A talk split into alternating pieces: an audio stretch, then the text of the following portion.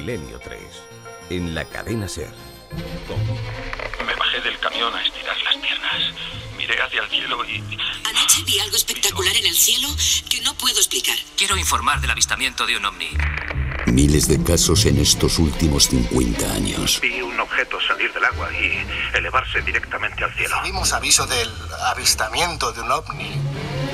Miles de documentos y fotografías. He visto por lo menos nueve esta mañana con mis ojos y... Miles de testigos asombrados. Bueno, ahora creo en ellos. Asustados. Le dijo a mi padre, tienes que cerrar la puerta porque esos seres van a venir a por mí. Y fascinados. Son muy brillantes, como una estrella, y cuando se acerca, bajan de intensidad. ¿Y qué pasará la noche del próximo 9 de junio? ¿Serán capaces de mostrarse ante vosotros? De mostrarse ante vosotros. Alerta OVNI 2012. Milenio 3. 2012. Cadena Ser.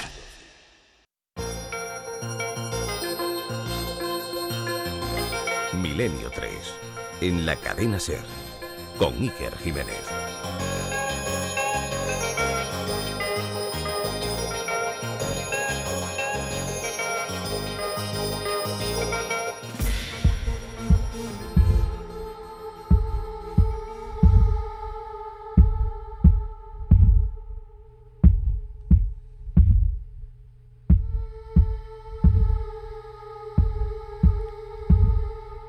Buenas noches amigos.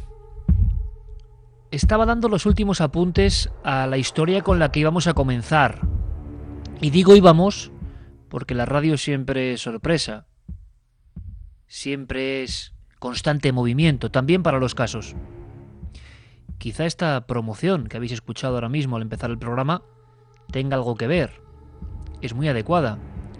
Los testimonios de lo extraño relativo al fenómeno ovni o en los suburbios de esa categoría, donde hay casi de todo, se está multiplicando y lo estamos viendo. ¿Somos nosotros generadores también de esa apertura de conciencia? ¿De que muchas personas no tengan miedo y nos cuenten sus casos?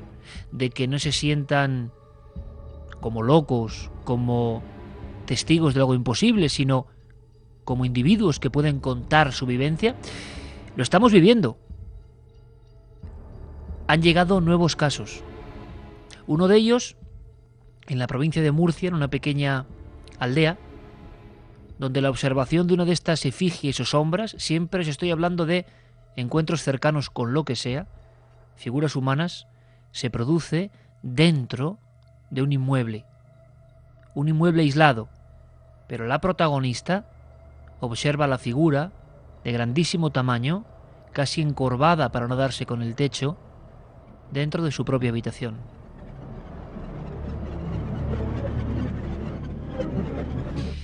Es como si muchas personas estuviesen perdiendo el miedo al mismo tiempo.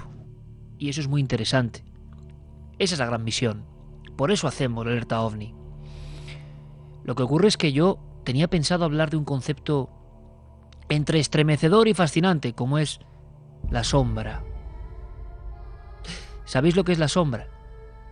La sombra es un concepto que acuñó Carl Gustav Jung, tantas veces nombrado en este programa, uno de los grandes maestros del pensamiento del siglo XX, el discípulo de Freud que discutió con él y se separó en teorías precisamente por estas cosas. Decía Jung que la sombra oscura, la sombra casi casi sin rasgos, la sombra que se nos aparece a veces es una proyección de nosotros mismos, lo que no nos gusta de nosotros mismos, aquello que despreciamos, aquello abyecto que tenemos escondido en nuestros sentimientos, aquello que sabemos que late en nosotros pero que no queremos que salga al exterior. Esa represión, según el gran Jung, hacía que de vez en cuando, como un globo que se pincha y sale el aire, surgiese repentinamente, inesperadamente, en forma antropomorfa, como un gemelo nuestro, una sombra que nos observa y que es la mezcla y condensación de nuestras angustias. Yo he estado preparando todo eso, pero quizá tengamos que trasladar la historia. Y estaba preparando, imaginándome el momento en que Carl Gustav Jung, solo, alquila un torreón en Bolling, en Suiza. Y cómo, según dejó por escrito, una noche empezó a escuchar una extraña melodía. Salió del torreón y, claro, el campo inmenso, nadie, ni un alma. Pero durante una hora larga escuchó esa especie de canto gregoriano que se aproximaba poco a poco a su habitación. Contaba el gran maestro Jung que dos días después, muy inquieto por esta situación, y con asuntos de la sombra y el arquetipo de lo sombrío en la mente, sobre eso estaba trabajando, por eso se había recluido allí, en esas estaba cuando escuchó voces, voces que llegaron a ser presentes casi casi al otro lado de la misma puerta de la tercera planta de ese torreón donde él estaba, solo absolutamente. También la música. Y él pensó en señales, en señales que, que llaman nuestra atención, en algo que habla nuestro inconsciente, que le dice, oye, aquí estoy, esto va a ser importante para tu vida.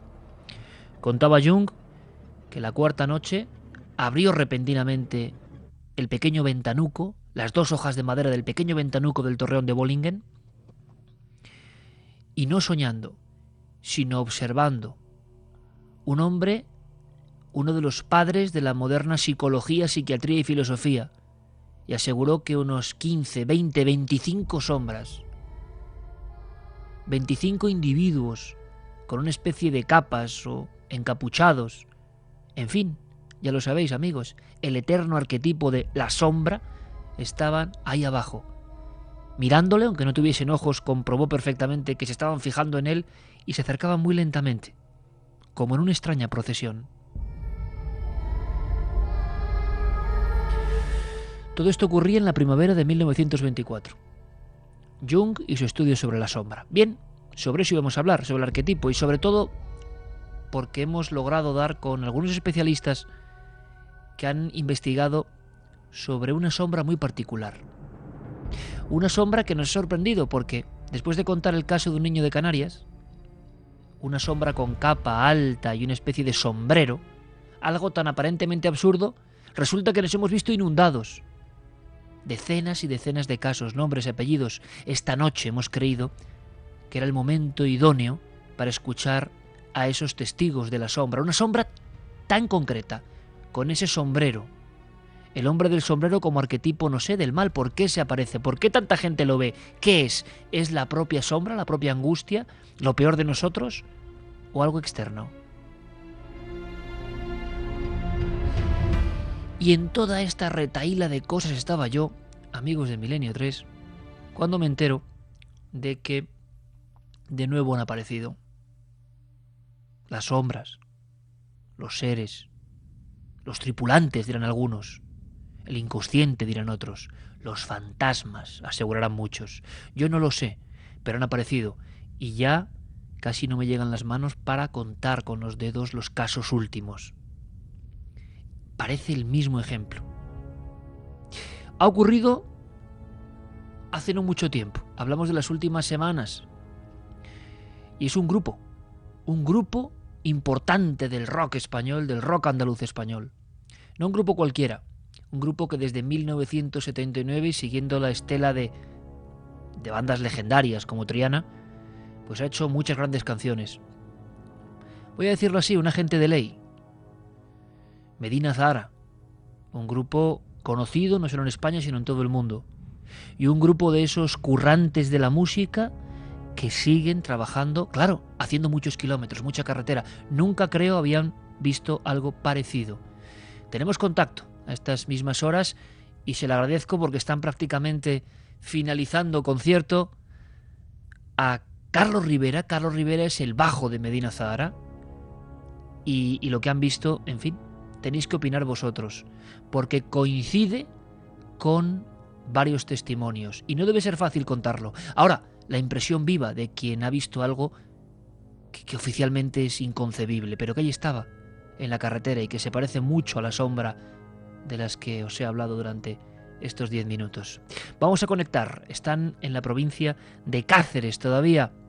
Carlos Rivera, buenas noches. Buenas noches, que Ante todo, muchísimas gracias ¿eh? por atender la llamada de Milenio 3. Hombre, gracias a vosotros por llevarme. Porque lo que os ocurrió, claro, lo que os ocurrió hace un, unos pocas semanas realmente, ¿no? Estamos hablando de Sí, principios de la abril. madrugada del... Sí, la madrugada del 31, bueno, del 1, era ya la madrugada del 1 de abril. ¿Dónde os encontrabais, 31 Carlos? En Madroñeras, en Madroñeras, en Cáceres. Veníamos de tocar de Madroñeras y allí, bueno, de camino yo me fui para, para Córdoba con los técnicos de sonido, ¿vale? Porque era, vamos, ellos se quedaron, se quedaron a, a dormir, mi grupo allí en Madroñeras y tal, pero nosotros pues decidimos volver para Córdoba, yo que tengo a la mujer ahí a ver si voy a ser papá o no, y me quise quise estar con ella más tiempo, ¿no? entonces pues bajé, bajé para Córdoba con la furgoneta.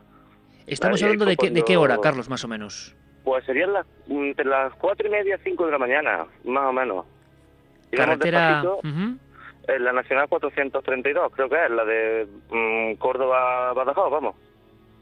Íbamos dirección dirección Córdoba, habíamos pasado ya Zafra, íbamos dirección Córdoba, y bueno, te cuento un poco, eh, mm, tú, vamos, era una- unos cambios de rasante que había, pero vamos, se veía perfectamente toda la carretera y tal, y en uno de estos cambios de rasante íbamos con la luz larga, además íbamos despacio, íbamos a 60, íbamos charlando tranquilamente de música y tal, pero íbamos muy pendientes de la carretera. A esta hora, hombre, tú sabes que toda precaución es poca, y más cuando estás acostumbrado a viajar tanto, ¿no?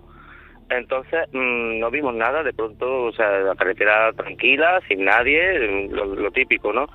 Y de pronto, a escasos dos metros de la furgoneta, nos sale una figura, mm, ¿vale? Muy delgada, muy alta, con una cara, mm, Iker, es que me da hasta reparo decirlo, que era una cara horrible, era una cara, la mandíbula le colgaba como si la tuviera desencajada. Es, mm, Después cuando hicimos un retrato mm, nos dijeron, se parece al grito, al cuadro famoso este, ¿no? De- del grito, ¿no? Era un poco esa, esa expresión de, de dolor o de agonía o no sé, con los ojos muy, muy brillantes, muy brillantes y bueno, ya te digo que lo de los ojos, me, de primera digo, bueno, le estamos dando con la luz y es normal que le brillen los ojos, pero es que cuando pasamos un poco para adelante, lo teníamos al lado, yo lo tenía al lado de la ventanilla y lo miré y los ojos seguían en- con el mismo brillo que, vamos, como si le estuvieran enfocando luces que no había, porque en ese momento yo no había luces enfocándole a él, ¿no? Y era una cara, vamos, pero de, de auténtico terror, vamos. Y estaba parado en el arcén, Carlos, a cierta distancia, os vais acercando. Como, es como si hubiera salido de la nada y se nos echaba en lo alto. Vamos, de hecho, el conductor dio un poco un volantazo, un poco más, menos, menos más que íbamos despacito, porque podíamos haber tenido un accidente y, y la verdad que fue un susto que nadie, no, ninguno de los, de los tres que íbamos en la furgoneta se lo esperó y, y vamos, yo te digo, era mm, se tambaleaba, era muy como como, como si estuviera medio flotando, no sé, una, una cosa muy, muy rara ahí, que es muy rara, muy rara, muy rara. Muy- Eh, de inmediato, eh. Carlos, cuando vais los tres en la furgoneta y observáis en el lado en el que en el lado del conductor, en el lado en que tú, tú ibas, en el lado, perdón, del acompañante del conductor, eh, aquello estaba detenido ahí como una sombra, eh, parecía que os aguardaba, eh, estaba ya cruzando la carretera. ¿Durante cuánto tiempo podíais ir observándolo? observándolo. Pues mm, yo le dije al conductor que se diera la vuelta, pues yo quería volver a verlo. Yo decía que eso no podía estar ahí, porque es que eso no estaba ahí cuando nosotros estábamos circulando. Y yo te digo que era una recta que se veía perfectamente los laterales de la carretera, porque vamos con la luz larga, una furgoneta de estas altas nuevas de carga, eso tiene una luz potentísima, y veíamos toda, toda la carretera, incluso veíamos el campo que había alrededor y tal, pero es que no lo vimos. Y de pronto salió ahí al, al paso, casi como si se nos fuera a echar en lo alto de, la furgoneta. Entonces pegamos un, lo que te he comentado, ¿no? Pegamos un volantazo y, y fue cuestión de segundos, porque claro, el conductor siguió para adelante como alma que lleva el diablo, a pesar de que nosotros le dijéramos date la vuelta, que queremos verlo, ¿no? El, el- menos mal que tenía sentido común y dijo, no, no, ¿qué dices? Vamos, vamos a Córdoba, pero vamos, rápido. Y yo lo intenté seguir viendo por el espejo del lateral mío, ¿vale? El espejo retrovisor, y no, se perdió en, en cuestión de, igual de como apareció, vamos, en cuestión de segundos ya no, ya no había nada. ¿Llegaste a ver, Carlos, el, claro, llegaste a ver el movimiento de él según va saliendo hacia la carretera? ¿Caminaba como una persona? Era- no, era como si estuviera, como si una persona se estuviera tambaleando. ¿Alguien Vale, herido, quizá? Mm, sí, algo, parecido a eso, como si se estuviera tambaleando y una cara horrible, hacía un movimiento de la cabeza de abajo hacia arriba, así como en círculo, un poco, como si cuando una persona se está relajando el, el cuello, ¿vale? Hacía un movimiento así como circular con el con la cabeza, pero con la cara, mm, la boca abierta, abierta, abierta, vamos, que yo creo que ningún ser humano puede abrir la boca a ese tamaño porque es que se le desencajaría la mandíbula lo primero. O sea, era una cosa horrible, horrible muy, muy raro, muy raro y muy, muy desagradable, vamos. ¿De qué dimensiones estamos hablando, Carlos? ¿Era una persona alta? Pues tenía que ser bastante alta, porque después cuando volvimos por la zona, mm, había como al lado de la carretera los típicos pasantes estos para que pase el agua, tal, ¿no? Pues entonces yo creo que estaba ahí, metido, ¿vale? Y, y sinceramente, desde ese pasante que había como un metro hasta la carretera, mm, a mí me llegaba la cabeza a la altura mía, de mi cabeza, y yo iba con una furgoneta alta, yo estaba a una altura de, digamos, metro noventa, tal. Aparte de lo que había para abajo de la carretera, pues imagínate, que midiera dos metros, dos metros algo, no sé, era, era muy largo. Era Muy delgado. Un hombre o lo que fuera, muy, sí, sí, sí. Con la cara como consumía, ¿no? Como muy consumía, muy chupar para chupar para adentro, los moflates medio para adentro, una, una cosa muy desagradable. O sea, alguien casi cadavérico, Carlos. Casi, casi. Sí, por ahí. Por puede, pero no era una calavera. Eh, ¿Entiendes? No sé si me explico. Es que mm, ni la boca ni los ojos, eso eran normales. No le llegué a ver pelo. La verdad que no me fijé tanto porque me- lo de los ojos me impactó tanto que me quedé mirándolo a los ojos. Durante ese, esa fracción de segundo que nos cruzamos, yo lo miré a los ojos, yo creo que él me miró también porque, vamos, yo lo estaba mirando fijamente a los ojos y, vamos, no se me olvida, no me fijé en ese detalle, sobre todo los ojos que eran amarillos, eran como amarillos oscuros, una cosa... O sea, que llegas a verlo con tal, llegáis a tenerlo tan cerca que logras Sí, sí, sí. describir algo tan con tanto detalle como la mirada, como los ojos. Sí, sí, sí, lo teníamos, yo lo tenía pegado al cristal, casi, vamos. Y, en- y en- Casi, entonces está pegado al cristal, Carlos, y de pronto intenta ir hacia el coche o intenta cruzar o se queda en el punto exacto. se queda en el punto tambaleándose. Pero es que, claro, como apareció de, de repente, nuestra impresión fue que se nos echaba en lo alto del coche. Que de, de- lo primero que llegamos a pensar era que había algún borracho, que yo que sé, que vendría de alguna feria, de algún pueblo, lo que sea, pero es que estábamos en mitad de la nada, en un punto kilométrico, y que Zafra todavía quedan lo menos 15 kilómetros para llegar a Zafra. El siguiente pue- el, pue- el pueblo anterior, pues no sé exactamente la distancia, pero también mm, bastante más, de, de hecho. O sea, que no sé a esas horas que podía hacer eso y, y vamos, nos impactó muchísimo. ¿Te dio la impresión, Carlos, o os dio la impresión a los que ibas en el vehículo de que eso era un ser humano o que no tenía nada que ver con lo lógico? Que era algo que yo no sé su naturaleza, pero que desde luego eh, en nada se parecía a lo natural. No, no, natural no era. Ni los movimientos que hacía, ni la boca tan enorme, ni, ni esa cara, ni no, no, eso no era natural, ni, ni mucho menos humano. Vestimenta, eh, Carlos, en algún momento eh, pudiste apreciar algún tipo de traje, llegaste a ver, por ejemplo, las manos. No, no se le veía manos, tenía como una especie de, lo que te comenté, era como una especie de chaquetón anorak, así raro, mm, pero yo no le vi manos ni le vi nada, era un- reflejaba muy bien la luz, desde luego, era como, según mi compañero, si se fijó más en el, en el traje de él, me dijo que era como blanco. Pero ya te digo, yo me quedé con la cara, mirándole la cara fija, fijamente, y me, me- como congelado, ¿no? Como que se te, te quedas, te quedas paralizado, vaya, cuando, cuando ves algo así y no me fijé en el detalle del traje, pero mi compañero sí me lo dijo que era blanco, era como que describía la, que reflejaba toda la luz de la furgoneta. Em, ¿Tú crees que los vio? ¿Perdón?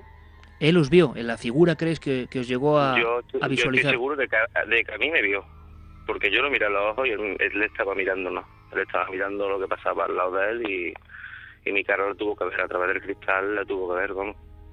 Y después, Carlos, imagino la reflexión, las dudas, los pensamientos, llegas a Córdoba, estás con tu esposa, el resto de, compañeros que van contigo lo ven exactamente como tú, no hay la menor duda de que eso ha ocurrido.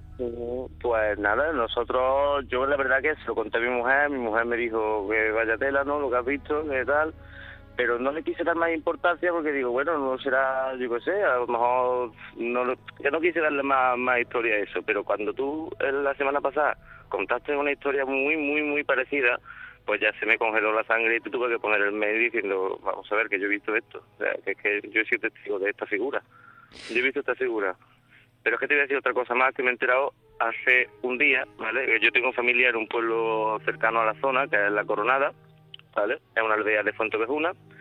Y me contó mi tía, dice, pues tú no sabes que llevan los niños de la zona asustados desde hace dos veranos porque ven una figura blanca por allí, por las noches. De hecho, por lo visto hicieron una batida y todos los, adultos buscando a dicha figura, pero no que no apareció ni, volvió a aparecer, pero que la vieron, vieron algo, y no te digo, está a 50 kilómetros de la zona esta, como mucho, vamos. Y te doy un dato más, Carlos. Hay un caso histórico eh, en la historia de la ufología, porque se relacionó con el tema ovni, tenga que ver o no, había una luz además, muy parecido a lo que vosotros contáis, eh, llegando a Zafra precisamente en 1968, es un caso absolutamente clásico y, y posiblemente es en la misma, en la misma carretera. Llegando, llegando prácticamente a Zafra, un ser en el arcén, con un aspecto alto, aspecto eh, un tanto delgado, demacrado y que asusta a, varias personas y que incluso investiga el tema a la Guardia Civil. Em, con la reflexión y viendo que ha habido más casos, porque cinco días después, en la zona de Torrejón el Rubio, otra familia, como hemos contado, observa algo pues prácticamente similar. Y en el Monte Avantos en Madrid, eh, un grupo de jóvenes describe algo que parece un calco. No sé, ¿le has dado vueltas? ¿Le habéis dado vueltas? ¿Qué piensas a día de hoy, Carlos? Pues mira, a día de hoy, mm, la verdad que cada vez creo más que eso no era humano, que sí que pudo ser perfectamente o bien una aparición o bien un ser de otro, no sé, de otro planeta o de lo que fuera, porque vamos, eso era muy alto, tenía una cara que cualquier persona le, se asustaría viéndola, ¿vale? y no sé, es que no, no sé explicarte lo que lo que pienso ahora mismo, pero sigo un poco como todavía con el shock, ¿no? Un poco de, de toda la historia esta, vaya. Ahora imagino, Carlos, que... un sentido, pero claro. no, no se lo encuentro, la verdad que no se lo encuentro, Iker. Es que es lo que pasa, ¿no? Se rompe un poco los esquemas interiores de uno eh, y además vosotros, Medina Zara, acostumbradísimos a recorrer toda la piel de toro, todas las carreteras, habéis hecho, imagino, cientos, miles de horas de carretera de noche. Ahora se conduce de noche eh, con el mismo cuidado, pero con una sensación diferente, imagino también, ¿no? Con muchos ojos mirando al arcén, ¿no? Vaya, y de noche y de día también. Nunca- Desde que me pasó... Claro, nunca habíais visto nada Vale, parecido, pasado hoy por el- Carlos. Hoy por el sitio hemos pasado otra vez. Hoy Porque justo. hemos- estamos aquí, sí, estamos en Cáceres, en, en un pueblecito, en, en Pino Franqueado. Hemos venido a tocar aquí, nos han puesto una plaza con nuestro nombre y tal. Hemos venido a inaugurar la plaza y a tocar para la gente de aquí. Y hemos pasado por el mismo punto. Le he contado a los compañeros, "Oye, mirad, pues aquí es donde estuvimos, tal. Y- Todo normal. y- sí, sí, todo normal, todo como un día normal, tranquilo. Pero claro, ya siempre estás mirando, ¿no? A ver que si puede aparecer otra cosa o yo qué sé. Ya estás siempre pendiente de estas Pues- cosas. Y hasta que no te pasa, que no... Claro. Hasta que no te pasa, no te lo crees. Carlos, es pues, pues muy atentos porque estáis en las Urdes, estáis en Pino Franqueado, estáis en una zona maravillosa y estáis en una zona Vaya, donde saben mucho de ovnis y aparecidos, ¿eh? joder. Pues ya, ya me va a quitar el sueño, ¿viste? No, no, desde luego, si ocurre algo a lo largo de la noche, estamos en contacto, Carlos, porque esto ya parece, no sé, como si fueran Sí, señales sí. de que todos tenemos que estar muy atentos a los cielos y a las carreteras. Carlos, seguiremos investigando toda la suerte del mundo. Sabéis que os Muchísimas admiramos gracias, profundamente. Que, que somos seguidores de Medina Zara porque sois auténticos clásicos en la carretera, auténticos eh, hombres de la música y que nos han dado mucho, ¿eh? nos han dado grandes himnos. Así que eh, ahora nos parece increíble que podéis colaborar con nosotros de esta forma y os deseamos todo lo mejor, todo lo mejor. Carlos, estamos en contacto. Igualmente. Intentaremos saber, intentaremos descubrir, intentaremos incluso esta noche pedir a la gente de la zona eh, a ver si ha visto algo parecido. Y desde luego compartiremos toda esa información. Suerte, nuestro Muy abrazo bien. para los Medina Zara y un abrazo muy fuerte. Carlos Rivera. Igualmente, Iker. Un saludo. Milenio 3. Detrás del misterio. En busca de una respuesta. Cadena Ser.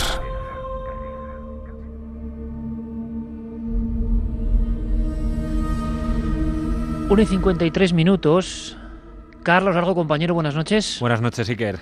Eh, los Medina Zara, ahí es nada. Yo creo que uno de los grupos más veteranos, eh, con mayor cantidad de, de discos importantes en la historia del rock andaluz. Personas de una pieza y que desde luego ni ganan nada, todo lo contrario, ¿no? ¿Cómo van a contar una cosa así?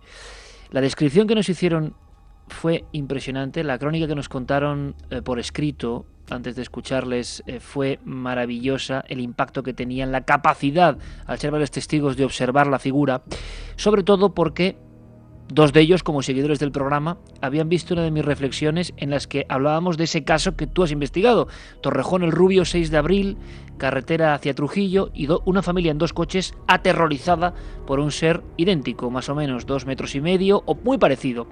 Pero quiero que cuentes algo, algo antes de que lleguen las noticias. Has acudido rápidamente al lugar de los hechos con los compañeros, con, con estos enormes músicos de Medina Zara y habéis descubierto algo en el lugar que igual tiene que ver o no, en el punto exacto. y que os ha helado la sangre, sinceramente. Sí, desde luego que sí, porque era un elemento con el que no contábamos ni siquiera ellos, eh, porque tal y como ha contado Carlos, ellos eh, les ocurre esto de madrugada, en plena oscuridad, no podían apreciar nada más que esa figura, ese ser que se aparece prácticamente eh, delante de ellos y que tienen que esquivar. Y efectivamente llegamos por la tarde eh, para hacer una primera avanzadilla antes de realizar la investigación nocturna y para recrear, digamos, el recorrido que ellos hicieron. Y, bueno, la primera sorpresa que, nos encontramos fue que había una torreta eléctrica, que es un elemento que se está repitiendo constantemente en cada una de las experiencias que nos han contado eh, bueno, los testigos. Y luego, por otro lado, la que más impacta y que es la que tú ya adelantabas, eh, Carlos y César en este caso, eh, por teléfono, ya nos decían que, estaban allí y bueno, nosotros mientras estábamos acercándonos notábamos ya el miedo en, su, en sus palabras era un punto, eh, un elemento con el que no contaban y que era que a escasos metros de donde se situaba esta especie de ser que se tambaleaba con la mandíbula desencajada, había una cruz. Una cruz eh, de pequeño tamaño, eh, rodeada de flores y de elementos como un limpiaparabrisas. había también otro elemento que era como una especie de foco de, de un coche. Y bueno, pues todo parecía apuntar de que se trataba de un promontorio que remarcaba que allí había habido un accidente un lugar en el que un chico, en este caso en fuentes de la Guardia Civil que luego pudimos preguntar, eh, nos lo confirmaron así, que murió hace dos años. Eh, su nombre parece que, eso, al menos eso es lo que deja notar eh, esa cruz. se llamaba Marcos, era un chico joven que murió en un accidente de coche en ese mismo punto, hace dos años.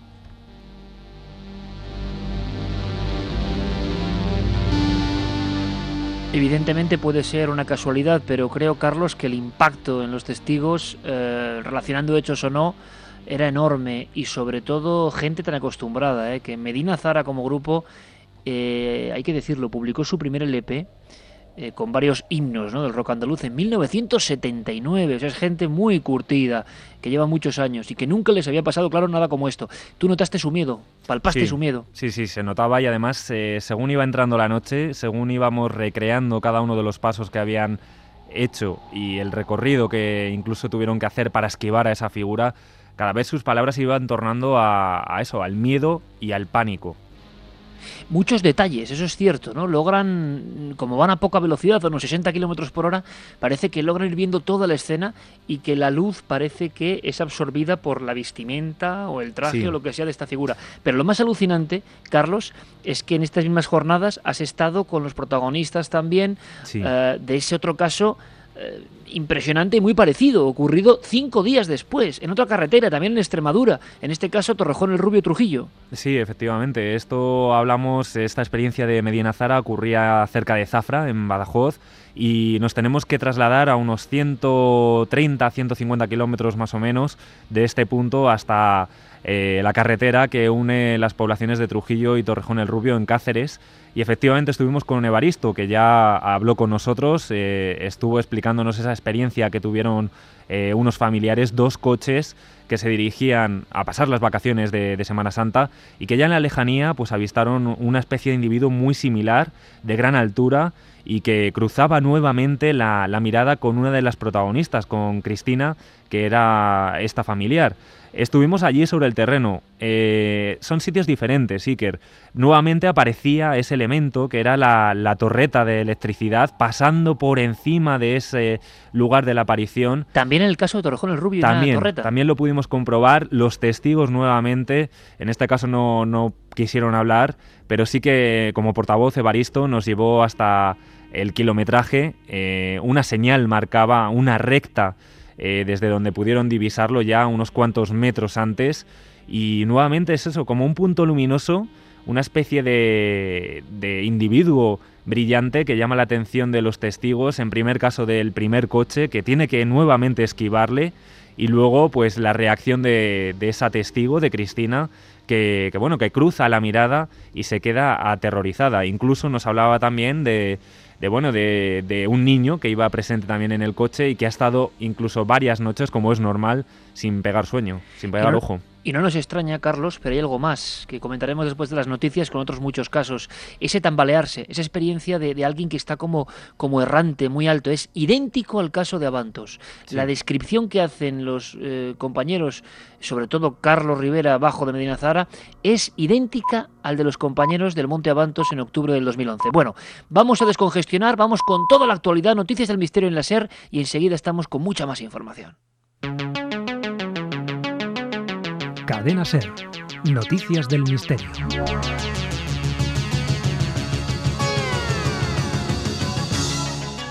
El caso del asesino del Zodíaco nunca ha estado cerrado, pero una nueva teoría apunta a que el hombre que cometió 37 asesinatos en San Francisco entre los años 60 y 70 podría estar vivo.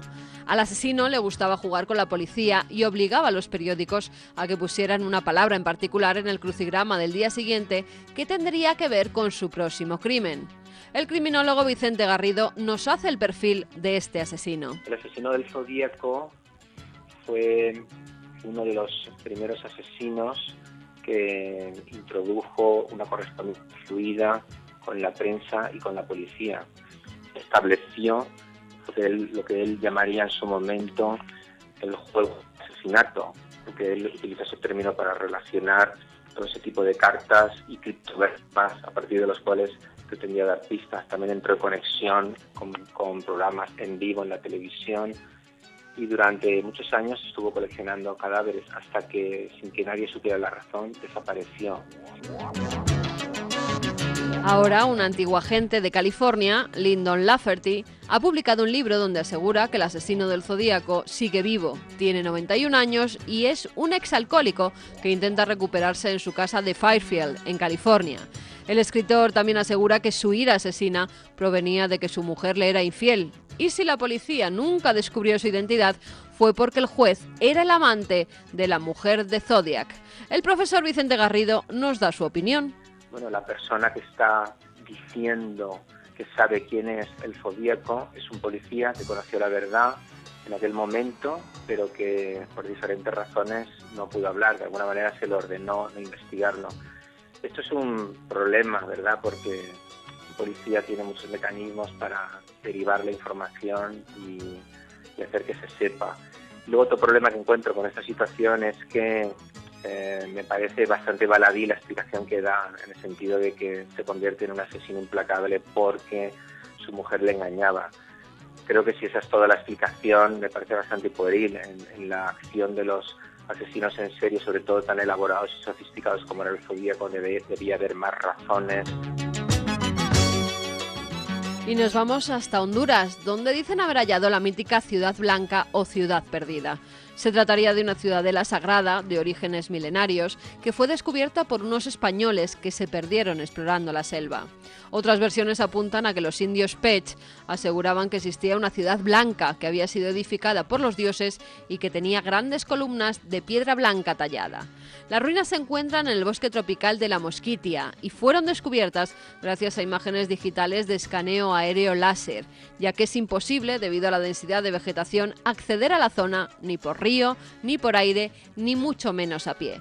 El ministro del Interior de Honduras, Áfrico Madrid, habla del sistema que han utilizado para localizar las ruinas. Es un sistema implementado y utilizado por la Agencia Aeroespacial NASA, mediante el cual se han hecho varios planos topográficos o mapas topográficos de algunos planetas y también este mismo sistema LIDAR ha sido utilizado en el área militar pero nunca se había utilizado en el área civil para el mapeo topográfico del subsuelo de las, selvas o de las junglas y de los mares.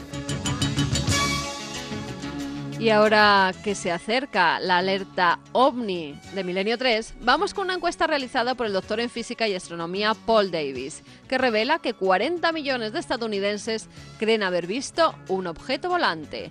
Esa cifra representa que uno de cada 13 habitantes ha visto un ovni que no ha podido identificar. Según Davis, el 95% de los avistamientos podrían explicarse, pero con el 5% restante no se puede dilucidar y eso son muchos casos. Y parece que algunas profecías mayas se cumplen. Este domingo, 20 de mayo, habrá un eclipse de luna que fue predicho hace siglos y llamado el día cero. Según el estudioso Sergio Calderón, este fenómeno indicaba a los mayas que en pocos días se produciría el cierre de una era. El espectáculo celeste, que durará 3 horas y 30 minutos, se iniciará en China, pasará por Japón y algunas regiones del Pacífico como Hawái y terminará en Estados Unidos. En Internet miles de páginas ya están relacionando el eclipse con futuros terremotos y tsunamis. Y también con una cuarteta de Nostradamus que dice... Día 20 de Tauro, la tierra tan fuerte temblará, el gran teatro atestado se hundirá, el aire, cielo y tierra oscurecerse y temblar, entonces Dios, con sus santos, al infiel arrollará. Esperemos que esta vez Nostradamus no acierte en su predicción. Por hoy es todo. La semana que viene, mucha más información aquí en Noticias del Misterio.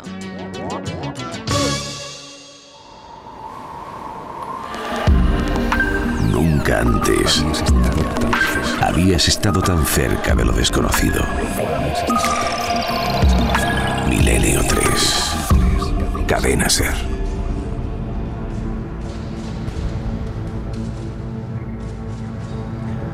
Ya falta menos para el 9J y de verdad que, ni soñando podíamos tener un ambiente eh, tan propicio para volver a hablar de ovnis o de estas cosas. ¿Por qué? Hagamos un repaso rapidísimo, compañeros. Monte Avantos, finales de octubre de 2011. Esa aparición idéntica a la que acabamos de escuchar, idéntica a la que ven los miembros, parte de los miembros de Medina Zara.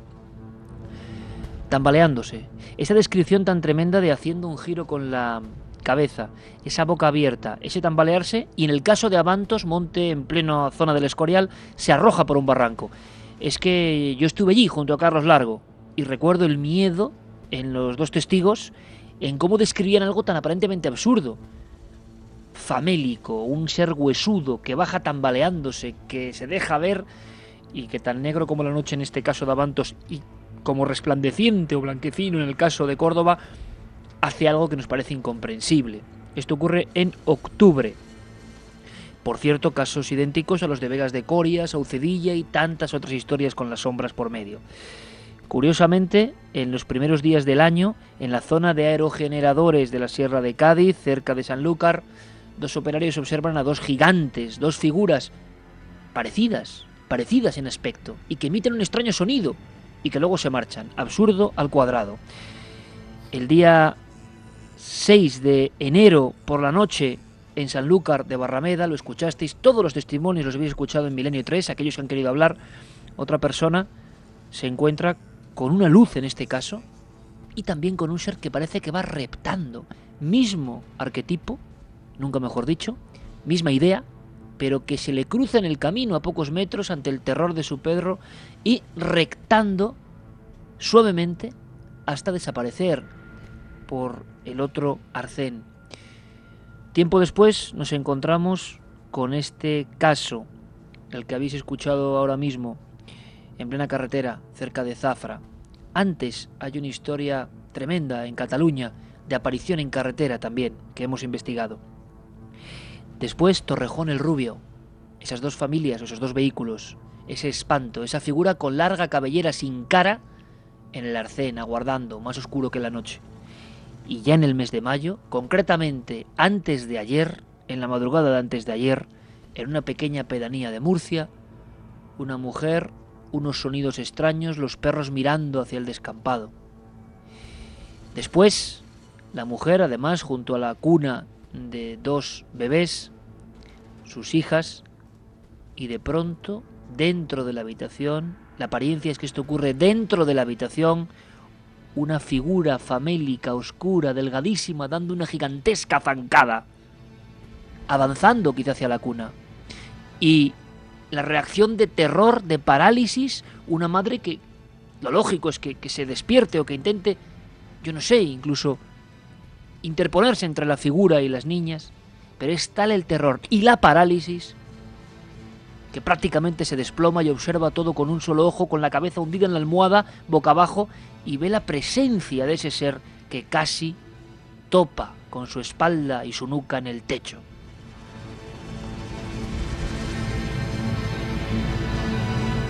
Y yo añado, nada nuevo bajo el sol.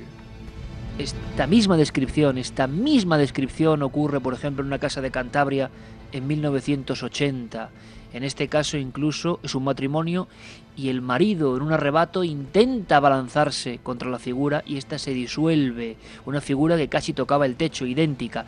Pero, y quizá estamos contribuyendo a ello, los testigos hablan, y yo me alegro tanto, que un grupo eh, de la trayectoria y que se juega tanto, ¿no? Contando esto, lo cuente porque lo ha visto, seguramente si uno lo piensa más, si uno macera los pensamientos, dice, bueno, bueno, no lo voy a contar. Pero pasan dos cosas con estos casos, cuando son verdad. Puede ocurrir que haya miedo, pero por otro lado, la necesidad de contarlo. Y si ellos nos ven o ellos nos tienen cierto aprecio, que es mutuo, lo pueden contar. Necesita el testigo que vea las sombras. Necesita el hombre o la mujer que ha visto un ser, un humanoide, un espectro, lo que sea, si es verdad, contárselo a alguien. Sentirse que no es único, en el fondo necesita darle un sentido a algo que no lo tiene.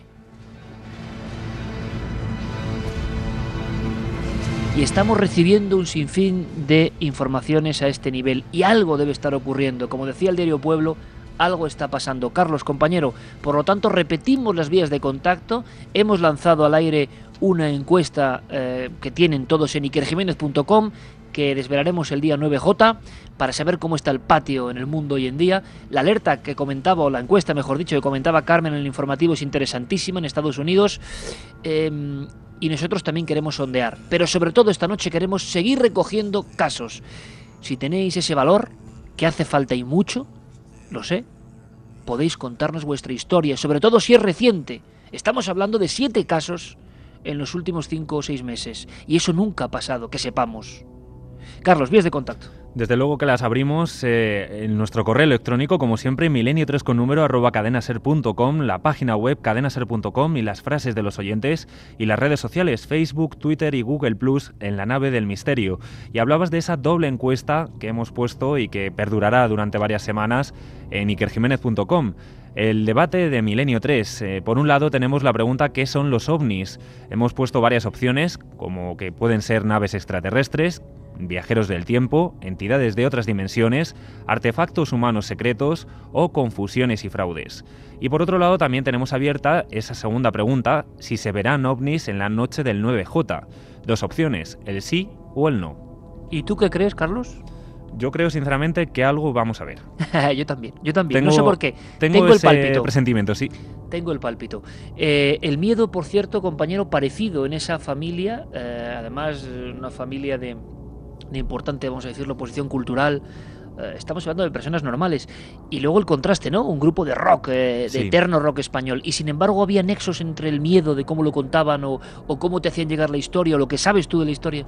Sí, sí, desde luego. Y además eh, tengo constancia también, porque hablamos con Evaristo, que se pusieron en contacto tras hacerle esa entrevista y servirnos como portavoz también de lo que vieron sus familiares que han vuelto a hablar con ellos, siguen con el miedo en el cuerpo, siguen recordando esa figura, ese, ese rostro, digamos, que, no tenía prácticamente ningún rasgo, eh, que se cruzaba con, en este caso, con Cristina, con la mujer que, que iba en el segundo coche.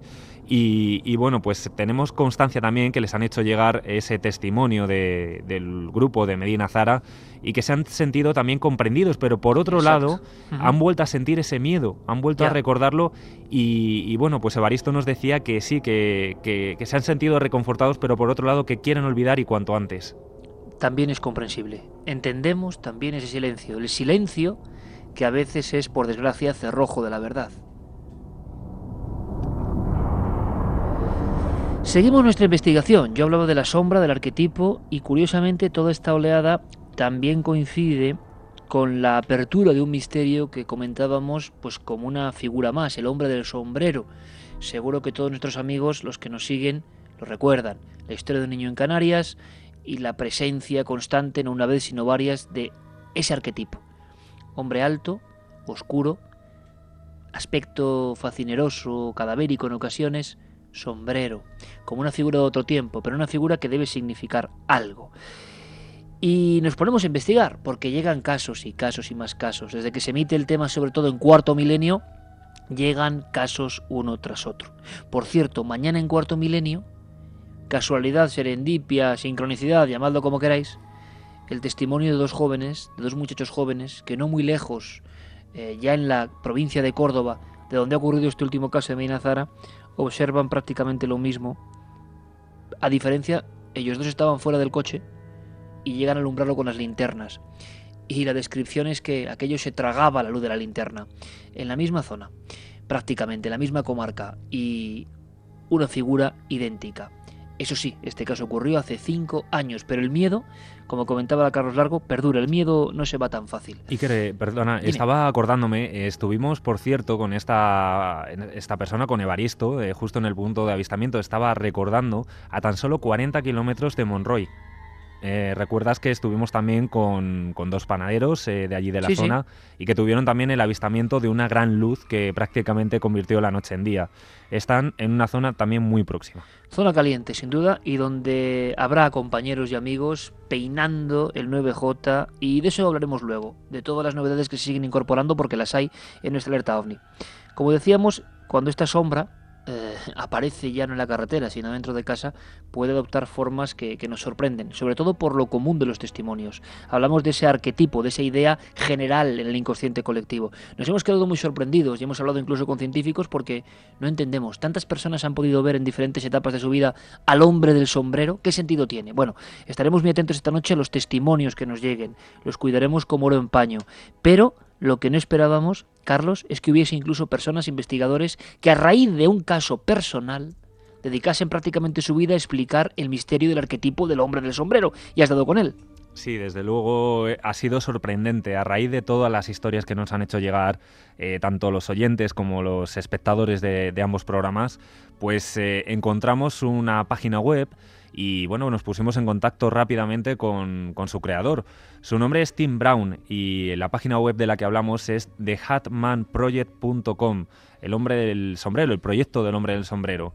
Eh, si los oyentes incluso quieren echar un vistazo a la página, es sorprendente porque recoge una cantidad enorme de historias de gente que ha convivido con esa experiencia de haber visto al hombre del sombrero, a esa silueta negra de capa y sombrero de ala ancha que, como tú decías, eh, Jaime veía, ese niño canario que vive atormentado eh, por esta experiencia terrible de esas pesadillas. Escuchamos a, a este hombre, a Tim Brown, que tiene yo creo que el honor de ser iniciador en un misterio tan específico, pero si está ocurriendo en otro país, vemos que también ha ocurrido en España. Hemos recibido decenas de casos y algunos tienen que escucharse esta noche. Casos de personas como vosotros, los oyentes de Milenio 3, como cualquiera de vosotros, como nosotros, que tenían guardado que hicieron una celda del cerebro, esos pequeños compartimentos, el encuentro con el hombre del sombrero. ¿Qué habrá detrás de todo esto? Vamos a conocer a Tim Brown. Carlos. Pues vamos a dar ese eh, paso a ese primer corte en el que explica un poco en qué consiste ese proyecto que inició hace unos años, eh, sobre todo, como tú decías, a raíz de esa experiencia y sobre todo da unos eh, datos de, que saca él como conclusión de lo que suele ocurrir, la experiencia prototípica del hombre del sombrero. Uh, el proyecto del hombre del sombrero fue creado cuando me di cuenta que la experiencia que tuve cuando era un adolescente no era la única. Normalmente aparece de noche, cuando alguien se va a meter en su cama, o de madrugada, cuando éste ya duerme. Suele ocurrir en una habitación oscura y la gente lo describe como una gran sombra de rasgos humanos, sombrero ancho y una capa muy larga. No suelen verse sus ojos ni ropajes, únicamente una sombra más oscura que el color negro en sí. Es cierto que algunos testigos dicen haberle visto ojos de color rojo o rasgos como de un traje, pero he llegado a la conclusión que estas suelen ser excepciones y no lo normal. Quería comprender y pensé que si leía los acontecimientos de cientos de miles de personas, me ayudaría a entender lo que sucede. Es impresionante, ¿no? Eh, cómo alguien a raíz de un caso personal se pone a investigar. Esto es muy, muy propio de británicos y americanos. Santiago Camacho, compañero, buenas noches. Buenas noches, Iker. Eh, tú nos diste datos sobre el hombre del sombrero en el primer programa como arquetipo que, ojo, no era un caso particular y que sobre todo, como digo, tanto en Reino Unido como en Estados Unidos, había avanzadillas, vamos a decir, para psicólogos que habían sacado incluso retratos robot, cantidades impresionantes de catálogos, de archivos, y en este caso vemos ya que, claro, en el tiempo de Internet, Personas que eh, recogen información, casi casi vamos a decirlo, entre la investigación y el grupo de autoayuda. Esto es una vieja historia. ¿eh? Pues sí, la verdad es que se ha dado en muchísimos casos, desde los, eh, las personas que han sufrido abducciones hace muchos años, cuando nadie les hacía absolutamente ningún tipo de caso, pues comenzaron a organizarse ellos mismos en grupos de autoayuda y ha habido casos muy, muy diferentes. Lo curioso es que eh, adentrándonos más en este asunto del hombre del sombrero, mm, descubrimos que eh, no solamente es eh, un elemento importantísimo ahora mismo en la fenomenología a nivel mundial, sino que prácticamente hay es un subtipo de una aparición, de un tipo de apariciones mucho más amplias y que según eh, parapsicólogos de gran prestigio, como por ejemplo Heidi Collins, que lo catalogó en el año 2010 como la aparición extraña o paranormal más común en los Estados Unidos, lo denominan la gente de las sombras. Si ahora mismo eh, cualquier, eh, cualquiera de nuestros oyentes eh, introduce en Internet el término de búsqueda eh, Shadow People, se encontrará con decenas, cientos de páginas web estudiando el fenómeno, estudiando testimonios de esas apariciones de sombras, algunas veces con sombrero, pero otras sin él, otras con capucha, casi siempre con algún tipo de capa o túnica, que eh, ya te digo que muy recientemente, podríamos hablar de los últimos 10 años, se han convertido más allá de fantasmas, de humanoides, eh, de cualquier tipo de aparición extraña o paranormal, en el fenómeno más eh, común por lo menos en la casuística estadounidense de, de hoy en día. Em, si quieres, luego eh, nos introducimos más en ese tema. Por supuesto que sí, Santi, porque hay quien dice que este incremento de casos tiene que ver con lo que está pasando a nivel global en la humanidad. Hay una teoría, y esto nos conecta con el inicio de lo que hemos hablado, Carl Gustav Jung y la sombra. La sombra podía ser personal o colectiva. Muchas personas dicen, indican, preguntan, ¿por qué en los tiempos de crisis, en los tiempos de zozobra global, el misterio aumenta?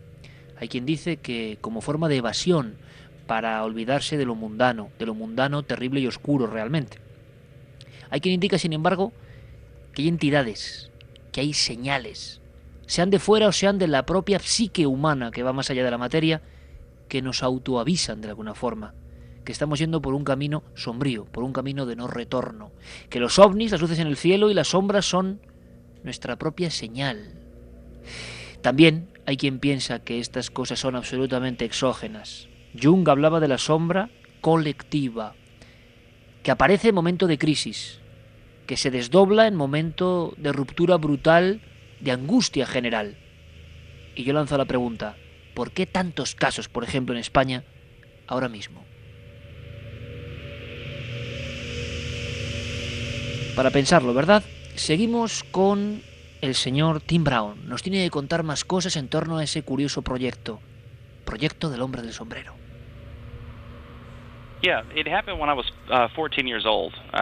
Ocurrió cuando tenía 14 años. Estaba viviendo con mi abuela y mi bisabuela. Eran sobre las 12 de la noche y estaba tumbado en la cama. Acababa de estar viendo la televisión y me iba a dormir. Y sentí una presencia. No me moví porque estaba realmente asustado. No podía mover mis ojos. Y entonces fue cuando vi una figura, una sombra. Pensé que alguien había entrado en casa, pero todo lo que hacía allí era estar quieto, de pie, y mirar hacia la habitación de mi bisabuela, hacia la mía y hacia la de mi abuela. Es un vigilante, él vigila. Cuando me quise dar cuenta desapareció. Y recuerdo que al día siguiente, cuando hablé con mi abuela, me confesaron que pocos días antes ellas también habían tenido una experiencia similar y lo describían de la misma manera.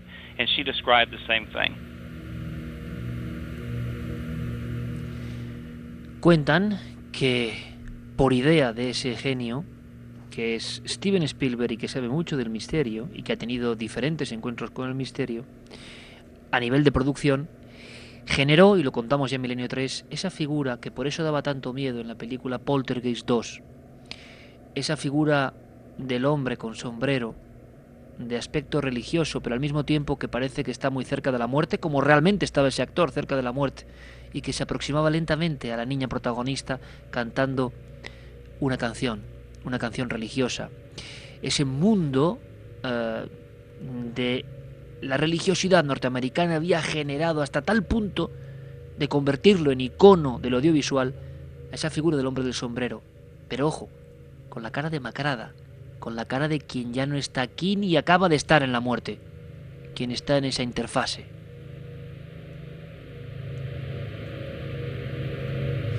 Y a raíz de ese caso personal y de ese tesón por explicarse a sí mismo qué ha pasado, la investigación y el proyecto del hombre del sombrero.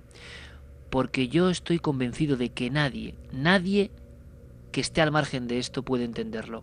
Nadie que no haya estado en la situación de esos dos vehículos en Torrejón el Rubio, de ese vehículo en Avantos, de ese hombre con su perro en Sanlúcar de Barrameda, de ese vehículo llegando a Zafra. Quien no ha visto esto de cerca no puede entenderlo.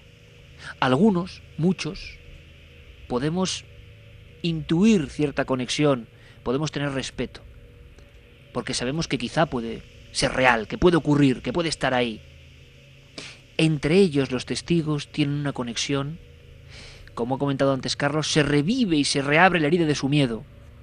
Al mismo tiempo hay cierto alivio, no somos los únicos, no estamos locos. Pero se reabre el miedo porque eso es verdad y está ahí. Y estaba por ti ahí y te va a esperar en algún momento de la vida a ti y te aguarda en el momento importante entre la vida y la muerte. ¿Por qué esa aparición? Son preguntas que nos hacemos nosotros como se hicieron otras culturas hace milenios. Pero lo importante es que alguien puede tener redaños suficientes para no guardarse el caso, sino investigar, ayudar a otros. Es el caso de Tim Brown, y esta es su tercera declaración sobre ese apasionante proyecto que es pura actualidad hoy. Soy cristiano y uh, creo en la existencia de entidades demoníacas. Una de las conclusiones hasta las que he llegado después de leer tantas historias es que parece que esta figura se muestra en tiempos en los que la vida de una persona es caótica, destructiva, poco saludable.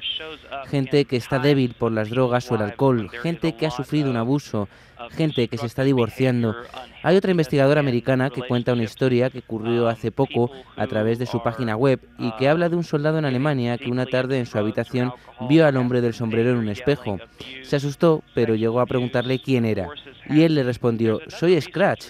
Después de investigar, esta experta llegó a la conclusión de que esta era una palabra inglesa que se utilizaba antiguamente para mencionar al diablo.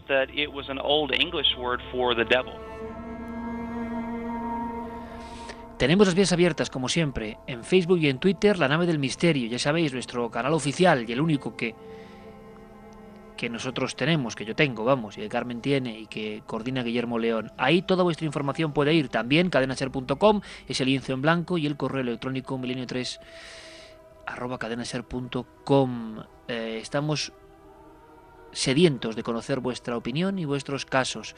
Pero ¿por qué no rápidamente, casi en impactos, en flashes, Carlos. Tanto Fermín Agustí como tú habéis ido em, compilando información. Información que, que se enhebra en este pentagrama de músicas que nos pone ahora nuestro compañero y comandante en la nave musical Noel Calero. Porque es una información que sabemos que llega. Y sobre todo llega a quien lo ha vivido. Vamos con un caso tipo. Casos que nos han ido llegando a raíz de que nosotros abriésemos la manija del tema Hombre del Sombrero. Carlos, caso 1. Pues el caso 1 nos llegaba, eh, bueno, en este caso la protagonista es Cristina. Eh, desde siempre, desde pequeña nos contaba que, bueno, pues había, había visto a este señor del sombrero, tal y como todo el mundo parece llamarle. Eh, por otro lado, también nos dejaba entrever que no era una niña muy miedosa. Sin embargo, cuando recuerda esa etapa, pues sí que recuerda esas pesadillas con este hombre y que además lo, describe de una manera totalmente terrible y ahora pasaremos a escucharla. La única forma en la que pudo, digamos, afrontar sus miedos fue pasando de dormir eh, sola a dormir con su hermana en otra habitación, en la misma habitación, las dos camas juntas, y de esa forma fue como consiguió que todos estos miedos desapareciesen. Pero fíjate la descripción que nos hace Cristina de este hombre del sombrero. Sí que recuerdo con muchísimo miedo la etapa que tuve muchísimas pesadillas y era en concreto con ese hombre, con el sombrero, con la capa, con unos zapatos así picudos, las manos así alargadas y, vamos, que yo lo veía totalmente real. Y cuando me despertaba mm, gritando, y venía mi madre, yo sabía que estaba en los pies de la cama agachado. Tenía seguridad de que estaba agachado en los pies de la cama. Y me daba muchísimo miedo moverme porque la sensación era que estaba ahí. Pero lo que sí que es verdad que, que lo recuerdo con muchísimo miedo ¿eh? y muy, muy real.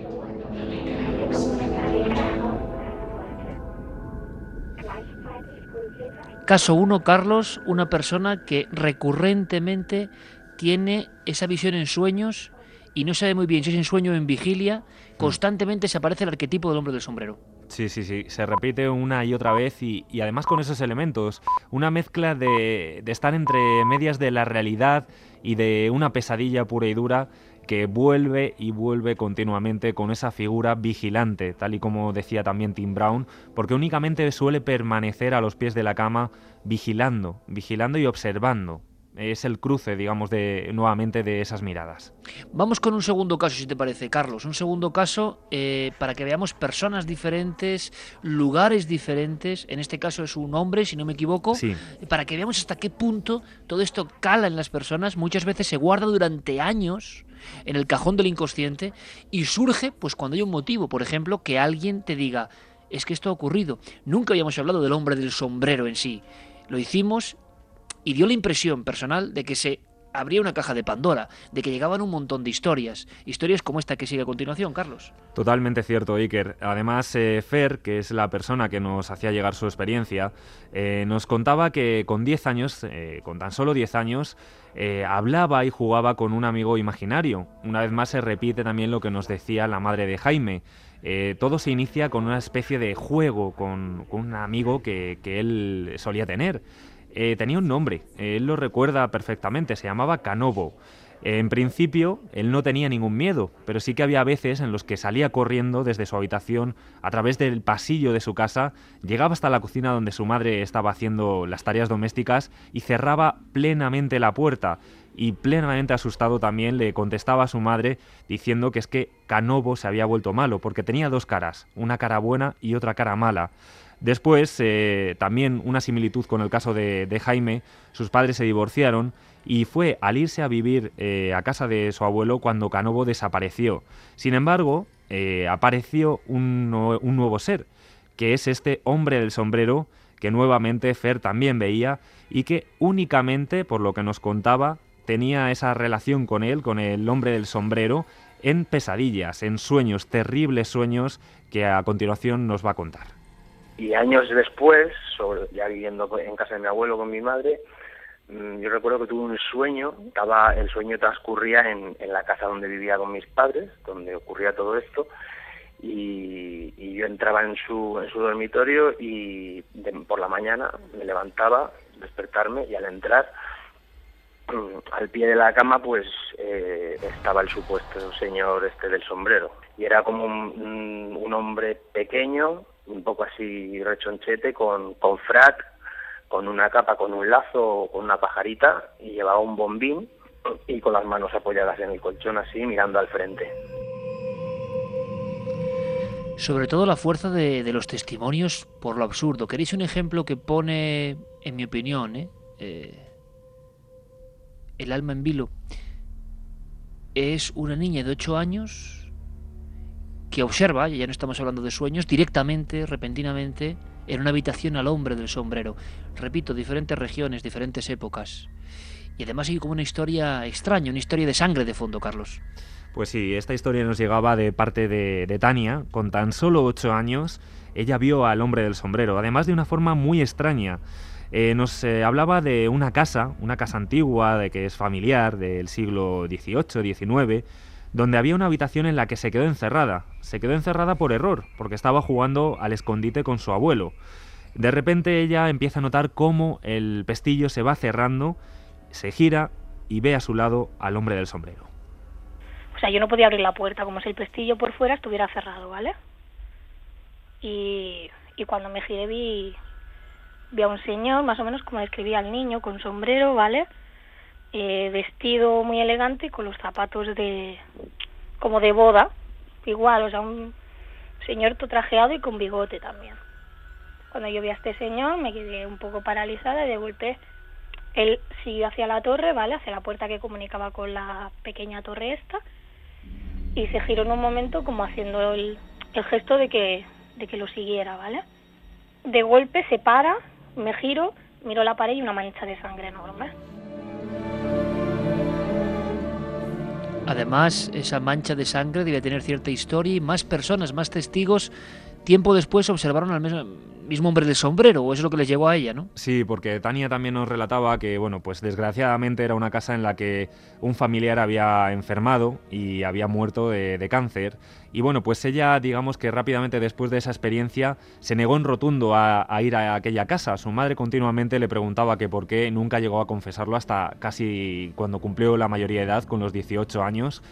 Y fue cuando su madre también le, relató otras experiencias de dos, eh, en este caso una anciana que padecía demencia y, bueno, de también otro familiar, un hombre que, observaron también eh, a esta figura, a ese señor de, sombrero, tal y como, como, lo describía. O sea, no fue la única Tania eh, que observaba, sino dos personas adultas, una anciana, en este caso sí que padecía una enfermedad también, demencia, pero un, otro hombre, también adulto, fueron los que fueron testigos de, esa presencia.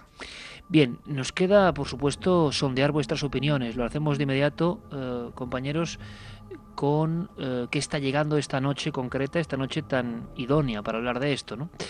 Em, pero además quiero saber, por parte de Santiago Camacho, ¿Qué dicen a nivel parapsicológico también, por ejemplo, en Estados Unidos, que parecen la vanguardia de estas investigaciones? ¿A qué conclusiones están llegando poco a poco en torno a este fenómeno? Pero quiero que también abramos abanico para la ciencia y el pensamiento. Psicoterapeuta y psicóloga Arancha Goñi nos habla un poco de ese inicio, de ese primer ladrillo oscuro que yo quería proponeros ¿no? en la construcción de esta noche. Carl Gustav Jung y concepto de la sombra. ¿Por qué? Porque habéis escuchado, por ejemplo, a Tim Brown hablando de que la inmensa mayoría de casos son de personas en proceso de crisis, en proceso de angustia. ¿La angustia puede cobrar forma? ¿O alguien nos avisa de nuestra angustia o se acerca a nosotros con nuestra angustia? Por otro lado, la figura más temida, el orbe cristiano, en la iconografía cristiana, no es sino una sombra a la que se le adecua una guadaña y es la muerte, una sombra oscura, más oscura que la noche, detalle que también se ha descrito varias veces, que viene lentamente a por nosotros cuando es nuestra hora? ¿Tiene algo que ver ese encuentro con la sombra? ¿Es como una especie de muerte aparente, muerte simbólica, muerte mental, una conexión a este nivel de símbolos? Vamos a escuchar a Nanchagoñi. El concepto de la, de la sombra, como comprenderéis amigos, es inmenso. Parece que Jung, sobre todo después de esa experiencia en Bollingen, sabía demasiado. El arquetipo de la sombra. Y en este es en el que realmente podemos mm, aunar eh, lo que dice Jung con todos los casos, algunos de los casos, algunas de las explicaciones que se pueden dar con los niños que sufren terrores nocturnos o pesadillas. En ese arquetipo de la sombra está depositado todo lo que reprimimos, todo lo que no queremos eh, vivir conscientemente. En ese arquetipo de la sombra tenemos la angustia, el rechazo, los bloqueos y los traumas. Eh, esa sombra puede ser personal o puede ser colectiva. La mente es muy poderosa y tenemos un sistema, nuestra parte emocional, que depende de cómo estemos y los niveles de angustia en donde activamos un arquetipo. Yo creo que el arquetipo existe, que el hombre de negro existe. Lo único que lo activamos y abrimos igual esa puerta de ese arquetipo. Por eso mismo también hay que enseñar en esos momentos, por ejemplo a los niños, pero también a otras personas, a que puedan cerrar esa puerta que fue activada o abierta en un momento de crisis. Porque normalmente ese tipo de situaciones no se dan cuando el ser humano, la persona, es una persona que está bien, tranquila, y sin ningún trauma emocional en esos momentos de su vida. Normalmente se da cuando ocurren situaciones o de crisis o de ansiedad o, de, o rupturas. Estaréis conmigo. Arancha Goño lo he explicado perfectamente. En esos momentos límite aparecen estas figuras. ¿De dónde vienen? ¿Son partes de nosotros? ¿Han vivido siempre aferradas a nuestra alma? ¿Quién sabe? Pero ha repetido Arancha la palabra arquetipo y es error mío no haber definido un poco más ese concepto de arquetipo. Le pediremos ayuda al doctor Cabrera. ¿Qué será eso del arquetipo? Un arquetipo es una idea inconsciente que está metida en la cabeza de un gran colectivo de personas, habitualmente de una cultura, pero a veces de todas las culturas, y que de vez en cuando sale en forma de sueños, en forma de, ideas artísticas, o incluso de forma consciente eh, en pinturas o en evocaciones. Eso es un arquetipo como definición. Claro, como un libro abierto, doctor Cabrera. ¿Y, ¿Y qué opina él? ¿De que el arquetipo que se repite como emisario del miedo, como si hubiese unas figuras del miedo, sea algo que lleva sombrero? ¿Qué puede representar? Bueno, este tipo de figura, como un hombre capa negra, sombrero, etcétera, con una cara maligna, si es un arquetipo que algunos lo dudan, sería un arquetipo de la cultura más bien occidental, porque lógicamente en otras culturas no hay esa vestimenta. Por lo tanto, sería un poco eh, una mezcla de ideas occidentales del, maligno, o, eh, más o menos vestido de forma moderna antigua, una mezcla. Pero es, es sobre todo una especie de idea colectiva. Yo no me atrevería a decir que este, esta figura es un arquetipo tal cual. ¿Es un arquetipo o no? ¿Y cuáles son los otros arquetipos? Eso, si os apetece, si queréis, para otro día, ¿verdad? Las sombras y el mundo de Jung, el científico que se atrevió a adentrarse de verdad sin complejos en la mente y en los fenómenos inexplicables, casi nada.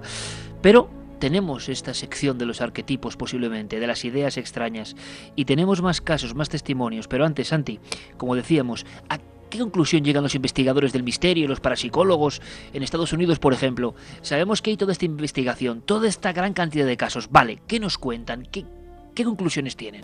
Claro, porque efectivamente aquí estamos ante un fenómeno que tiene fascinados a buena parte de los parapsicólogos estadounidenses, sobre todo por dos cosas, por la tremenda extensión que está cogiendo y porque es relativamente nuevo en cuanto a esa magnitud. Es decir, eh, antes podíamos encontrar en la literatura eh, casos pues más antiguos, a lo mejor casos que se asemejaban, pero con esta profusión eh, el fenómeno es muy reciente, con lo cual le están dedicando mucho tiempo y mucho esfuerzo y obviamente se han apuntado explicaciones de todo tipo.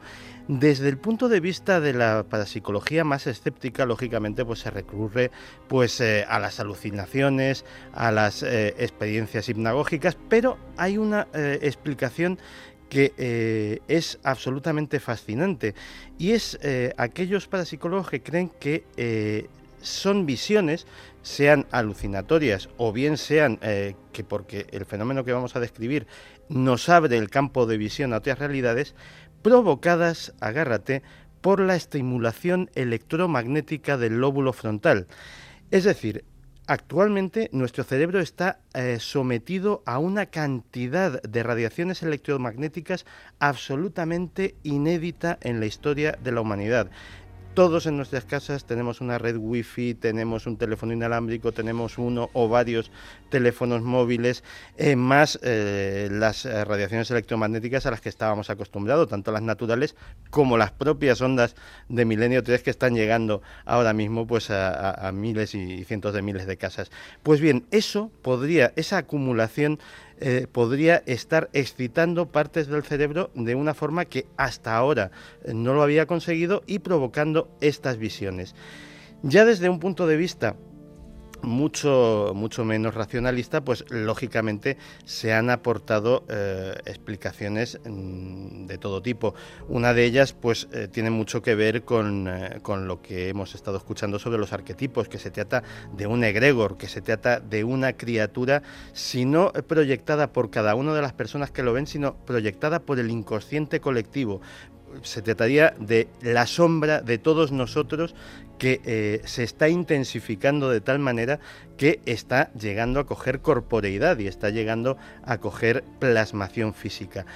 Otra de las explicaciones está bastante inquietante es la que eh, vendría a señalarlo como una especie de heraldo de algo. Siempre, eh, yo tuve ocasión de vivirlo en primera persona porque estuve en Point Pleasant, donde se apareció el célebre Mothman antes de que ocurriesen una serie de dramáticas circunstancias allí, pues eh, se ha asociado a que algunas apariciones extrañas podían ser el prolegómeno o el aviso de eh, tiempos difíciles o de eh, tragedias eh, de gran magnitud. El que esto sea tan extenso, mm, Dios no lo quiera, podría precisamente ser el inicio de algo incluso a nivel planetario. Lo que sí tienen muy claro, por ejemplo, es que no se trata de fantasmas, es decir, eh, tienen eh, las apariciones fantasmales tienen una serie de características muy determinadas. De hecho, no son sombras, son figuras más o menos tenues, a veces completamente corpóreas, pero que desde luego no son una sombra, una silueta como describen los testigos más allá, más oscura que la propia oscuridad, que destaca. Que se repite constantemente, además, ¿eh? como algo que es como muy visual, que, que lo perciben muy bien los testigos. Sí, además tiene otra característica, si cabe, más aterradora comienza viéndose en la mayor parte de los casos en la visión periférica. Tú estás tranquilamente en tu habitación leyendo, durmiendo, eh, y de repente por el rabillo del ojo ves algo o crees ver algo que cuando vas a enfocar la vista ya no está ahí.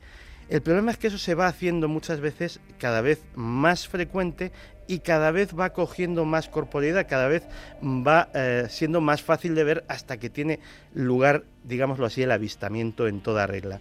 Y eh, el comportamiento muchas veces de, estas criaturas oscuras, si cabe, tiene una característica incluso más, eh, más espantosa, que es que está dotado de unos movimientos convulsos. Parece como si eh, alguien manejase una cámara de vídeo, un reproductor de vídeo, y le fuese dando al avance rápido y a la pausa a intervalos, eh, a intervalos regulares. Se mueve muy rápido, se queda congelado, desaparece atravesando paredes. Eso, eso también es, eh, es otra de las características que dan muchísimos testigos. Y por último, desde el punto de vista religioso, hay efectivamente quien lo ha asociado, si no a Satán, a algún tipo de demonio. ¿Por qué? Porque también es muy común en los testigos la aparición no solamente del miedo o de la inquietud lógica, sino de todo tipo de sentimientos negativos, desesperación, tristeza, melancolía, como si ese ser les proyectase en sus mentes toda la negatividad que puede llegar a sentir un espíritu humano.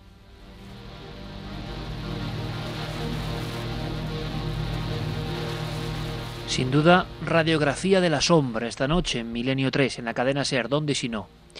Y esperando, con expectación y quizá con un gramo de inquietud, ¿por qué no?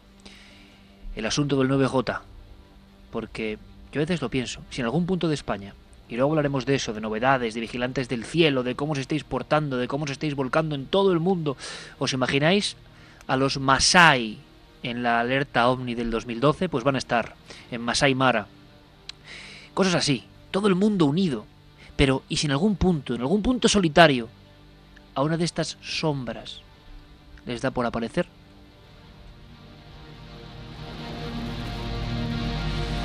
Veréis, hay mensajes que son tremendos. Eh, se habla mucho ¿no? de, la banalidad de las redes sociales en ocasiones para los mensajes, de estar todo el mundo riéndose de todo el mundo, eh, chistes, de perder el tiempo. Se habla mucho de eso en los medios. Pero también hay que reconocer, y yo lo hago aquí, que por ejemplo la gente milenaria es, es fantástica, es impresionante y a veces tiene unos titulares. A veces llega a unas conclusiones que desde luego yo no llegaría nunca y en tan poco espacio. Por ejemplo, Juan Carlos Lorente dice Fijaos, ¿eh? porque yo creo que esto tiene mucha amiga de verdad. El hombre del sombrero, en el ámbito rural, ¿no son los espantapájaros?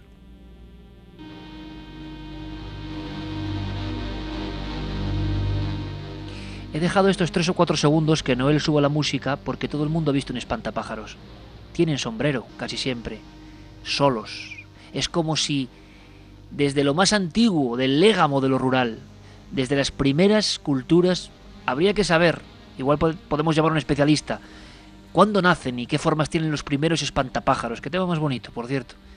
Parece banal, pues no lo es. Es una figura que representa a un hombre, pero lo eligen con los brazos en cruz y un sombrero. Y las aves no quieren ir donde el hombre del sombrero. Maravillosos mensajes. ¿Hay más, compañeros? ¿Más mensajes? ¿Más casos?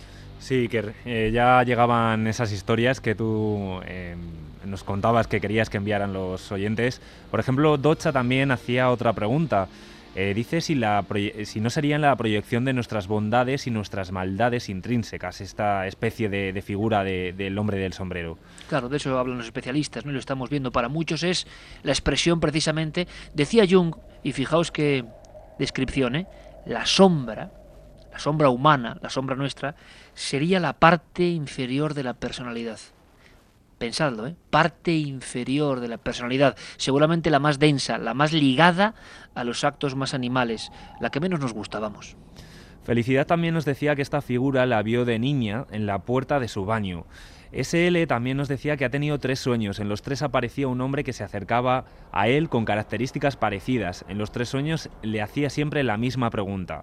Y por ejemplo, mira, nos llegaban tres casos que la verdad es que comparten similitudes. Susana Dávila nos decía que ha llegado a ver hace un par de años a un hombre en las habitaciones de, su cuarto. Era un hombre alto, con pantalones negros y camisa blanca, que no podía verle el rostro y que desapareció delante de sus propios ojos. Lo vio tan claramente que no puede ser un error. Tenía unos 25 años en aquella época y además otros amigos también lo han visto cuando han estado de visita por su casa. Lola Sánchez Miguel también decía que la primera vez que recuerda que vio al hombre del sombrero tenía unos 10 u 11 años y fue a pleno sol. Aquí cambia, digamos, el arquetipo y no es eh, por la tarde ni por la noche, sino a pleno sol en medio del campo en un pueblo de Cáceres. Dice que estaba pasando unos días en casa de sus abuelos y que no estaba atravesando ningún mal momento ni nada parecido, y que después ha tenido muchas otras pesadillas con este personaje. Y para finalizar también nos llegaba un mensaje de Mario Leonardo que decía que a él también le ha pasado, que dormía con su hermano de 10 años y lo alucinante fue que años después, hablando sobre este arquetipo del hombre del sombrero que le aterraba, es que su hermano mayor le confesó que él también lo había visto en la misma habitación. Y yo os lanzo la siguiente pregunta, a estas horas de la noche, prácticamente a las 3 menos 10 de este día de mayo del 2012. ¿Tanta gente puede estar equivocada? ¿Tantas personas que ahora tienen más posibilidades que nunca para compartir su información? Tanta gente que lo cuenta hasta con ese desgarro, tanta gente que lo ha tenido guardado durante años, tanta gente simplemente es víctima de pesadillas, sueños, obsesiones, claro que sí. Pesadillas, sueños, obsesiones tienen que ser un porcentaje importante. Ahora, ¿será el 100% de los casos? ¿Y ese porcentaje que no encaja?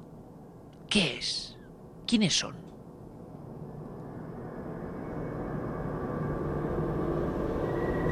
Si te parece, Carlos, terminamos lo que son los testimonios con otro a viva voz, ¿no? Con otra persona que nos hacía llegar su vivencia y que es otro aldabonazo, ¿no? Un caso más. Sí, además es uno de los testimonios que más aterra, sobre todo porque es eh, actual eh, nos ha llegado hace tan solo una semana y nos escribía Teresa, que es la tía de una niña de dos años y medio, que desde hace unos meses, al igual que Jaime, dice que ve al hombre del sombrero. Desde luego es aterrador porque, bueno, ella misma nos contaba que lo ve en muchos sitios, no solo en su casa, sino que también lo ve en la calle. Lo describe de una manera muy similar también a la que lo hacía Jaime, con botas, con un traje, con un sombrero lo ve como una persona muy seria, eh, con una cabeza alargada, muy poco pelo. También da un dato muy llamativo, que es que dice que tiene los ojos de color lila, eh, que tiene pajarita, por ejemplo, manos grandes, y bueno, pues una vez más ese sombrero de copa que, tanto aterra. Eh, Teresa nos decía también que, bueno, que hay un elemento más. La niña lo pasa mal porque en ciertos momentos se queda aterrorizada porque llega incluso a interactuar ese hombre con ella y le llega a pegar golpes. Vamos a escucharlo ahora mismo, incluso con un episodio que ocurre con, con la madre de Teresa, en este caso, que está presente junto a la niña. Van a acercarse a un armario y sucede lo siguiente. Mm, porque tiene un armario aquí en mi casa eh, yo vivo con mi madre y hay un armario donde guardamos las botellas de agua de ellos, de los, de los pequeñajos. Y un día pues quería agua y fue a coger el agua y le dijo a mi madre que no, que no quería. Y mi madre le decía, ¿por qué no quieres? No, no, no, que está el señor dentro, que está el señor. ¿Pero dónde está el señor? Ahí, ahí en el armario, el armario grande. Pero, ¿dónde está? Ahí, ahí. Es que no lo ves, no lo ves. Y entonces mi madre vio la puerta y dice, ¿Dónde? Dice, pero es que no lo estás viendo. ¿No lo ve el señor que me quiere pegar? Fue eso, ella dice que le pega, que, que a veces le pide cosas, que que a veces, ah, que tiene un corazón. Y el corazón lo tiene que se le ve. Otra de esas descripciones como para no olvidar, ¿no? Esa fuerza, dicen algunos, de la imaginación y fantasía o de que están viendo algo. ¿Qué están viendo? Desde luego tenemos que hablar con el gran experto en el cerebro. En nuestro cerebro se esconde esto. Manuel Martín Loeches, director área de neurociencia cognitiva, Universidad Complutense, gran maestro en esta materia científica, nos da su opinión. Hay una figura de miedo y eso se puede, como digo, materializar en cada cultura de una manera distinta.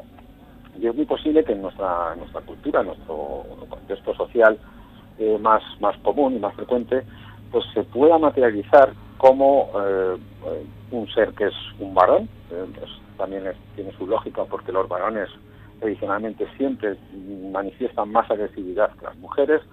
El hecho de que además este hombre de negro eh, con sombrero y con capa tenga bigote muchas veces, eh, según manifiestan algunos, algunos sujetos, ese bigote da un aspecto varonil, es decir, que aumenta esa, esa imagen de ser un, un ser humano del sexo masculino. Además tiene sombrero, que eso también es, se, conoce por la psicología social, que es un aspecto que, da más altura al, sujeto que lo lleva, da más presencia y da por lo tanto más, impone más, digámoslo así, ¿no? a la persona. Entonces, se suman una serie de rasgos que claramente sí que parece que manifiestan la materialización de un arquetipo que tiene que ver, pues eso, con, con algo a lo que tener miedo algo a lo que tenerle miedo. Enrique de Vicente nos aporta un dato más, y un dato realmente inquietante. Muchas de las personas que ven estas figuras, sean conscientes o no de ello, se despiertan con heridas. Heridas en la espalda, zarpazos. Se ha hablado bastante de esto, incluso en el ámbito de las personas que habían tenido un encuentro con un ovni y un tiempo perdido, como si alguien les rasgase, como si alguien les hiciese heridas muy concretas, sobre todo en las partes de los tobillos y en la espalda, en sitios donde no se puede llegar. De verdad que esto es un tema bastante serio. Enrique de Vicente nos lo cuenta. Los testigos muestran magulladuras y cicatrices en ocasiones en sitios donde no se pueden alcanzar, como en la espalda, y también del desarrollo de facultades sí. Normalmente los expertos dicen que corresponde a una clase de personalidad humana propensa a este tipo de encuentros. Según algunos expertos, como el doctor Kenneth Ring, que eh, ha estudiado este tipo de fenómenos asociados a las experiencias cercanas a la muerte, él cree que pueden representar eh, un próximo paso en la evolución de la conciencia humana en el que de momento no hay eh, control de esas experiencias, pero es un primer paso.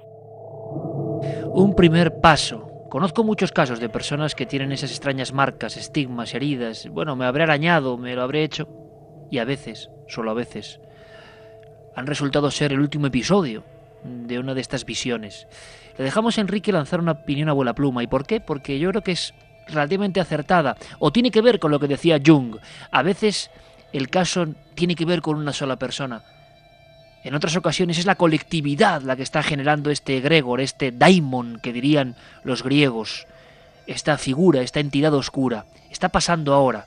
Enrique de Vicente, estudioso tantos años de estos temas, tiene esta opinión concreta que se puede compartir o no, pero que no deja de ser sugerente y no deja de ser colofón para esta radiografía de las sombras de esta noche en Milenio 3. Yo arriesgaría a opinar que puede tener que ver con la sombra individual y colectiva que está emergiendo de forma muy potente últimamente y que de alguna manera eh, es anunciadora de grandes desarreglos en el psiquismo, de grandes conflictos. Tendrá razón Enrique, esperemos que no. Estamos en un momento de la historia delicado, no hace falta más que ver las noticias. Cuando algunas personas me dicen que si Milenio 3 o Cuarto Milenio dan miedo, yo respondo que para miedo los informativos. Estamos viendo que la situación general del planeta, si se puede hablar de situación general, es muy complicada. ¿Tendrá que ver con el incremento de casos? Eso seguramente no lo sepamos nunca, jamás. Pero sí sabemos una cosa, una cosa que es importante, que las personas, muchas, no mienten, que algunas pueden estar equivocadas, que algunas pueden estar incluso confundidas, sentir estímulos y contar cosas que realmente no son así. Pero es imposible, ante la cantidad increíble, los cientos de casos, que todo el mundo se equivoque en el mismo sentido. Es decir, hay un fenómeno real, hay un espejo real que a veces nos devuelve nuestra propia imagen deformada o nos hace penetrar en ese otro mundo que parece de cuento, de fantasía y también en ocasiones de terror. La sombra inquietó a Jung y Jung por estos temas se enfadó con Freud, que quería dejarlo todo en las cajas herméticas de la pura ciencia. Y parece que no hay nada científico en la mente y en todo lo que nos rodea. Hay quien dice que en determinados momentos de nuestra vida bajamos nuestro nivel de conciencia y aparece lo irracional. Y como emisarios de lo irracional, estas sombras, de las que hoy hemos intentado humildemente hacer nuestra fotografía de palabras.